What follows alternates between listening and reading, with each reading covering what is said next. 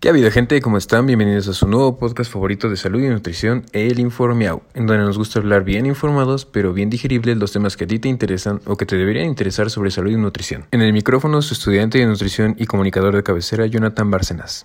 Johnny para los cotes. El día de hoy es de mi agrado traerles el siguiente podcast, en el cual me gustaría hablar sobre la situación actual del estado de salud y de nutrición en particular de la población mexicana.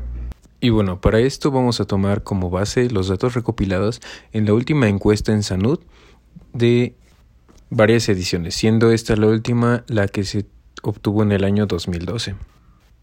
Por sus siglas que son Encuesta Nacional de Salud y Nutrición, se le da el nombre en Sanud. Y bien, esta se hace con el motivo de poder recopilar los datos a nivel nacional del estado de salud y de nutrición de la población porque como ustedes bien ya saben, nuestro país ocupa uno de los lugares del top 3 en cuanto a obesidad se refiere. Pero posiblemente esto no sea suficiente para poder dimensionar la magnitud del problema de nutrición que tenemos como mexicanos, ya que es una situación multifactorial y tiene más de una vertiente.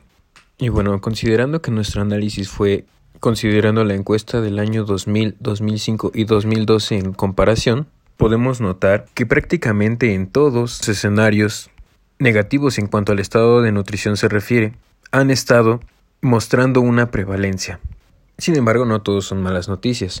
En este panorama podemos notar que también han habido ciertos cambios positivos en estos escenarios, ya que en una de nuestras poblaciones más vulnerables, es decir, los niños, en este caso menores a 5 años, podemos hablar que desde 1998 a 2012 ha habido una disminución en cuanto a la relación que tiene esta población con el problema de bajo peso, baja talla, emaciación o desnutrición extrema, en otras palabras, llegando a tener índices realmente bajos. Al principio de los registrados en los primeros años de esta encuesta, les podemos decir que en cuanto a bajo peso, en niños menores de 5 años, del 10.8% que tenía la población registrado este problema ha bajado a 2.8.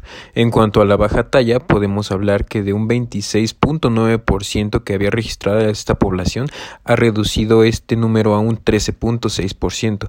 Y como último, la emaciación o desnutrición extrema ha llegado a bajar de un 6.2% de la población a un 1.6% de la población de menores de 5 años.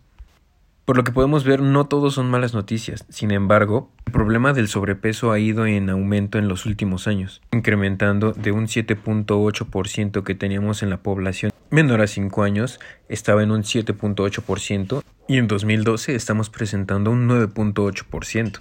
Podemos hablar también de la población menor a 2 años, en la cual se debe de mantener una relación con la lactancia, siendo esta exclusiva por los primeros seis meses de vida del infante y mantenerse hasta los dos años. Otra situación alarmante para la población, ya que en 1999 la media de la duración de cualquier tipo de lactancia era de 9.7 meses, siendo ahora en 2012 de 10.2 meses, lo cual nos habla de una desinformación desde los primeros años de vida sobre una correcta nutrición. Incluso desde antes de nacido existen existen situaciones pertinentes al estado de nutrición del recién nacido, ya que la madre puede padecer anemia por una deficiencia de hierro y esto puede afectar al feto. Actualmente esto sigue siendo un problema de salud y a pesar de que ha disminuido en el tiempo en el que hemos realizado nuestro análisis, sigue siendo un tema alarmante de salud para la población en general. Pero el problema que más afecta a toda la población de todas las edades sigue siendo el sobrepeso y la obesidad, teniendo la mayor prevalencia en todos los sectores de la población.